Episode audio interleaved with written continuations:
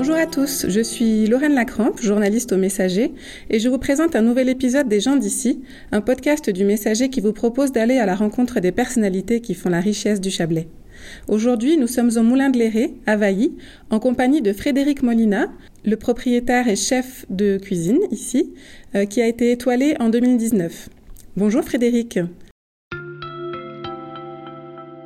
Est-ce que vous pouvez m'expliquer un petit peu le domaine ici, ce qu'il y a euh, Donc il y a le restaurant. donc oui, il y a, donc c'est un vieux moulin du 16e restauré en auberge.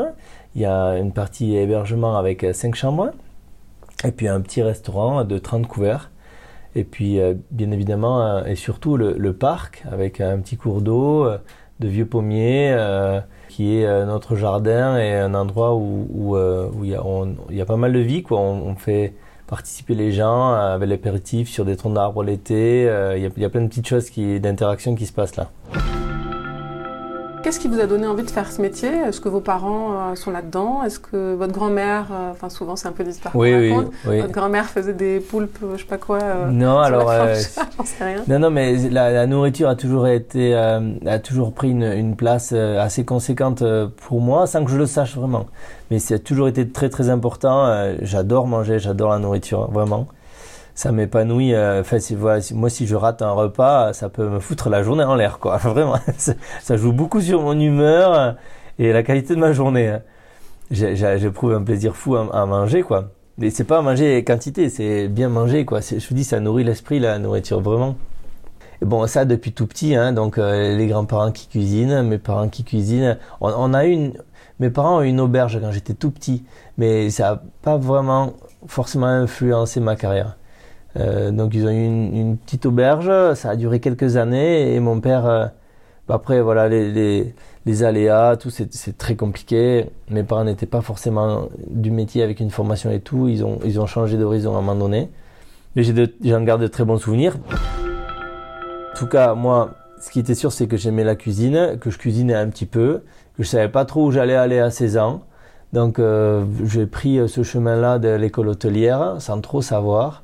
J'ai pas eu du tout la passion euh, au départ. C'était vraiment, je faisais ça avec euh, plus ou moins de facilité parce que la cuisine me plaisait. J'aimais euh, cet acte de passer à table et, de, de, de, transformer. J'étais assez manuel quand même. Donc j'ai fait, j'ai fait un BEP-CAP dans une école de sud-ouest. Après je suis allé à Biarritz dans une plus grande école parce qu'un professeur m'avait réorienté pour faire un bac un peu plus général mais quand même un peu pointu. Et puis après j'ai fait un BTS. Puis bon, la cuisine était là, mais bon, c'était, ça m'intimidait quand même le, métier. Euh, on voyait déjà la réalité du et, le labeur, quoi, les, heures, la pression. Euh, les, c'était un peu, c'était un peu rigide, quoi, quand même. Et puis euh, donc moi j'étais, je me posais beaucoup de questions, je savais pas trop.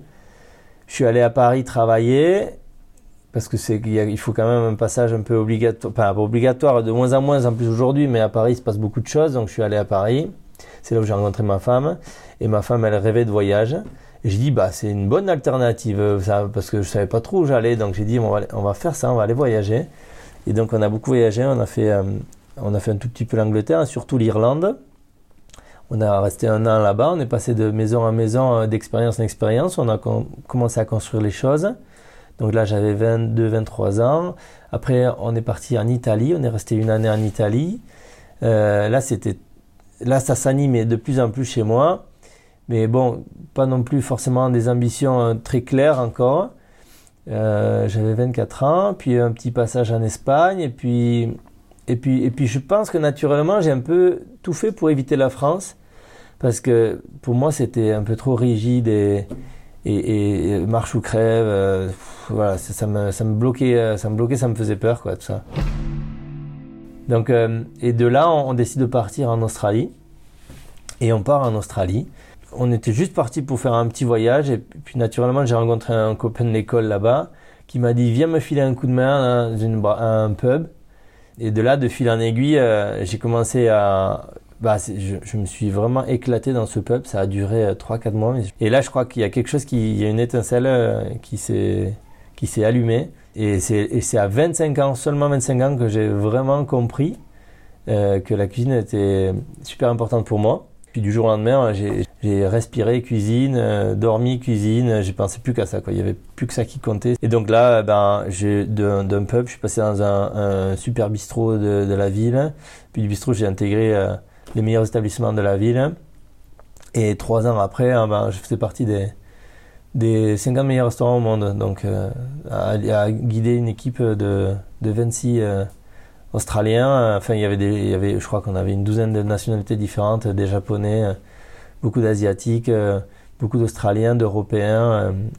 donc, bah, c'était un melting pot génial avec, une, avec des, des, des profils très très passionnés, passionnants.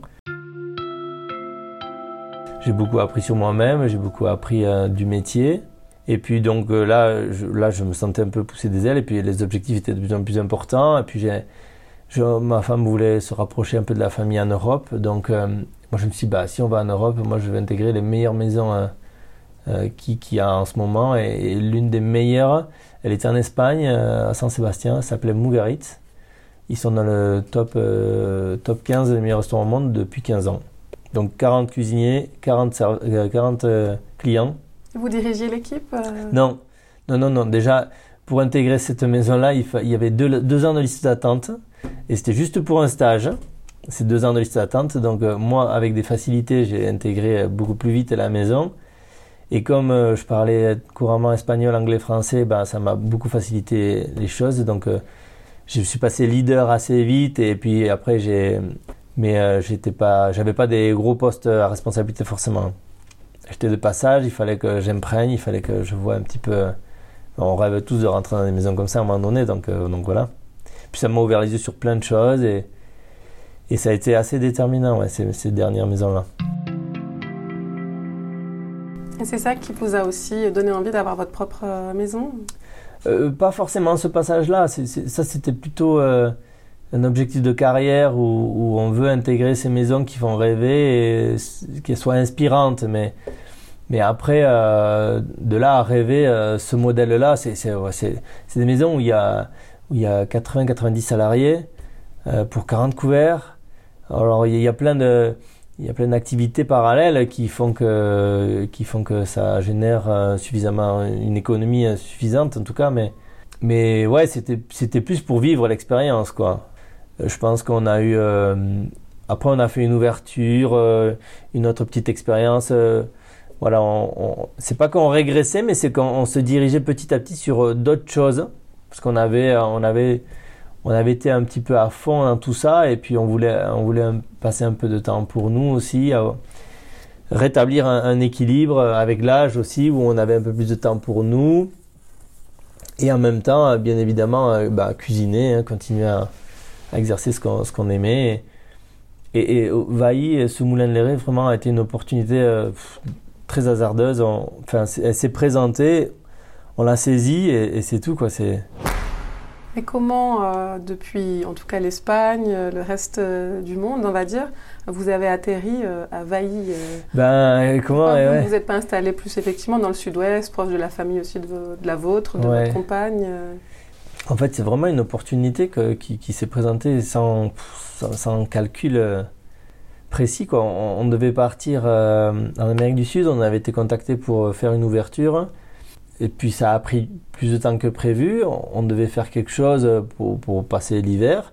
On s'est dit, on, va aller faire une saison dans les Alpes. Et c'était très dur de trouver une activité saisonnière qui nous correspondait, de qualité en tout cas.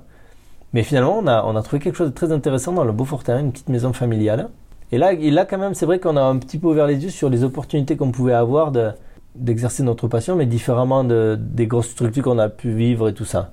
Donc on a vu une petite maison, euh, des petites équipes, euh, une vraie envie de bien faire en tout cas. Puis en plus on a été, on, nous a donné carte blanche très rapidement sur sur l'exercice, donc euh, donc ça nous a ça nous a beaucoup plu. Et puis, euh, et puis on y est resté trois ans. Puis on a eu fait le tour de la maison. Et, et le moulin s'est présenté vraiment très spontanément. Et on s'est dit, bah pourquoi pas quoi. Et bon, il y a beaucoup d'inconscience. On, a, on, a, on est venu ici sans trop réfléchir. Hein. Et puis euh, voilà, c'était la première fois qu'on pouvait vraiment euh, exprimer tout ce qu'on avait exprimé. Donc, donc on s'est un peu laissé porter par le truc, quoi. Par nous-mêmes. Et voilà. Et puis, et puis il est arrivé ce qui est arrivé. Vous avez réussi à mener votre, euh, votre barque là où vous souhaitiez euh, l'amener aujourd'hui. Euh, le travail que vous avez fait ici, vous êtes arrivé au point où vous souhaitiez aller ou bien est-ce que vous êtes en, mutation, on va dire Non, non, il y, a encore, il y a encore beaucoup de chemin à faire. C'est un métier, on n'arrête jamais d'apprendre, on n'arrête jamais de... On n'arrête jamais, quoi. On n'est même pas à mi-chemin, j'en sais rien. On est, moi, j'avais pas ces objectifs-là de... On est, arrivé ici, on était, on était trois au début, maintenant on est neuf. Euh, vous savez, ça, ça c'était quelque chose qui se calcule pas. On, on l'envisageait pas comme ça. On n'envisageait pas, on pas l'étoile non plus. Ça n'a jamais été un objectif. par contre, ce qui était très clair, on savait ce qu'on voulait pas faire. Ça, c'était sûr. Et puis, et puis, on, on, avait, on avait cette fibre forcément de, de, raconter euh, ce qui se passe sur un territoire, de, collaborer avec euh, des gens qui font avec une sensibilité et vraiment euh, beaucoup d'amour ce qu'ils font quoi. Maraîcher voilà c'était vraiment ce travail artisanal là que, j'aimais beaucoup qui était la base.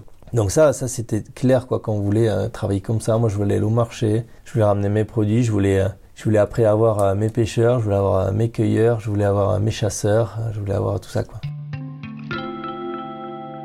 vous parlez de, de valoriser le territoire à travers votre cuisine, hein, euh, le terroir à travers votre cuisine. Il ressemble à quoi pour vous euh, le terroir du Chablais, euh, vous qui avez vu d'autres régions, d'autres pays? Quelle est un petit peu la spécificité de ce terroir ici que vous vivez au quotidien? Bah, c'est, Moi je trouve ça complètement fou. Quoi. On, est, on est pile poil entre le Léman et le Mont Blanc on parle de quand même Sa Majesté le, Mont Blanc et puis le Léman, c'est fou, c'est riche, c'est beau, c'est incroyable à vivre. Moi, moi ce que j'aime particulièrement ici, c'est les saisons qui sont très marquées. J'ai toujours euh, beaucoup aimé le voyage et en fait, à chaque saison, j'ai l'impression de voyager. Quoi. Ici, d'un coup, c'est tout blanc. Euh, puis d'un coup, on est au bord du lac en train de se baigner. Puis le printemps qui est complètement fou avec cette nature euh, euh, très luxuriante quoi et, l'automne qui est flamboyant moi j'adore ces changements de saison très forts euh, où euh, tout change que ce soit les matières premières le paysage les façons un petit peu de,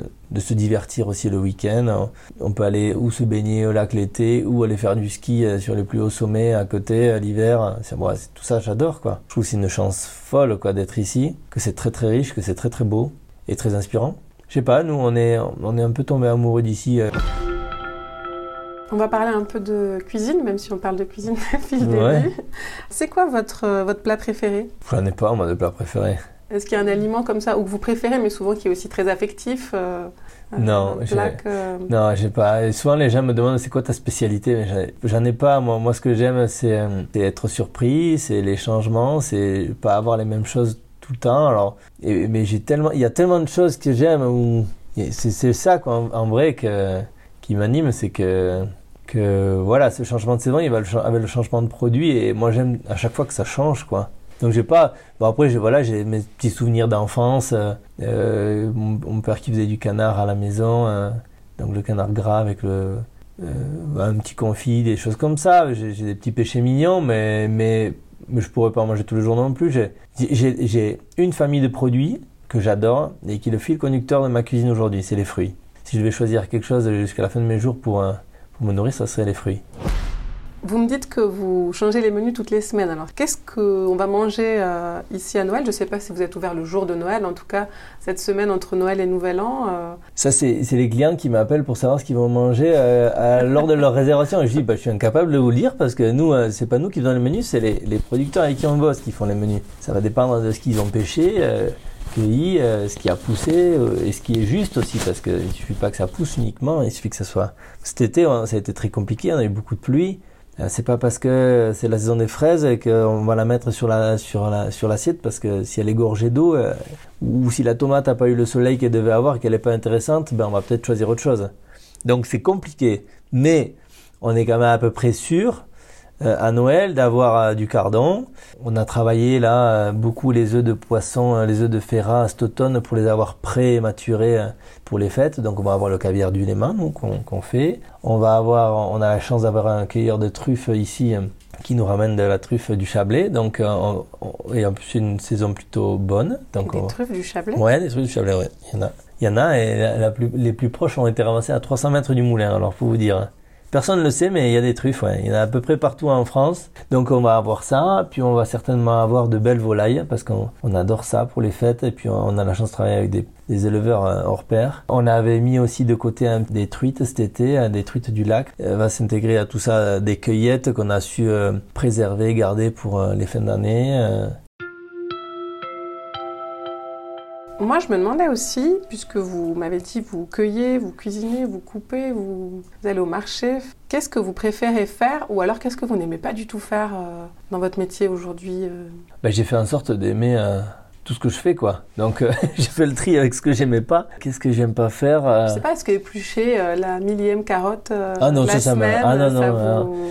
non, et puis, et puis ça surprend beaucoup, mais vous me trouvez beaucoup en plonge, moi, hein, chez moi. Je, je laisse les jeunes de plus en plus cuisiner, occuper les places importantes et moi je me retire un peu. Euh, des fois je me mets à la plonge et puis j'écoute ce qu'ils disent et puis je surveille euh, et puis je suis là pour les guider aussi dans, dans tout ça mais je suis pas euh, là où on m'attend souvent. Est-ce que vous souhaitez ajouter quelque chose Des choses qu'on n'a pas abordées sur votre vie, vos choix, l'avenir de cet endroit ben, L'avenir de cet endroit, je ne sais pas trop. En tout cas, en tout cas, il y aura peut-être un, il y aura peut-être un après, ouais, vu qu'on a des ambitions et des, idées euh, à concrétiser et que, que c'est et que même si aujourd'hui on est propriétaire, euh, ça sera pas peut-être pour euh, éternel quoi. Il y aura autre chose, j'espère, plus excitant. Ouais. Ben, merci beaucoup, Monsieur Molina. Ben, avec plaisir. Vous venez d'écouter un épisode des gens d'ici, un podcast du Messager. Découvrez une nouvelle personnalité tous les 15 jours et retrouvez quotidiennement toute l'actualité locale sur notre site lemessager.fr. À bientôt!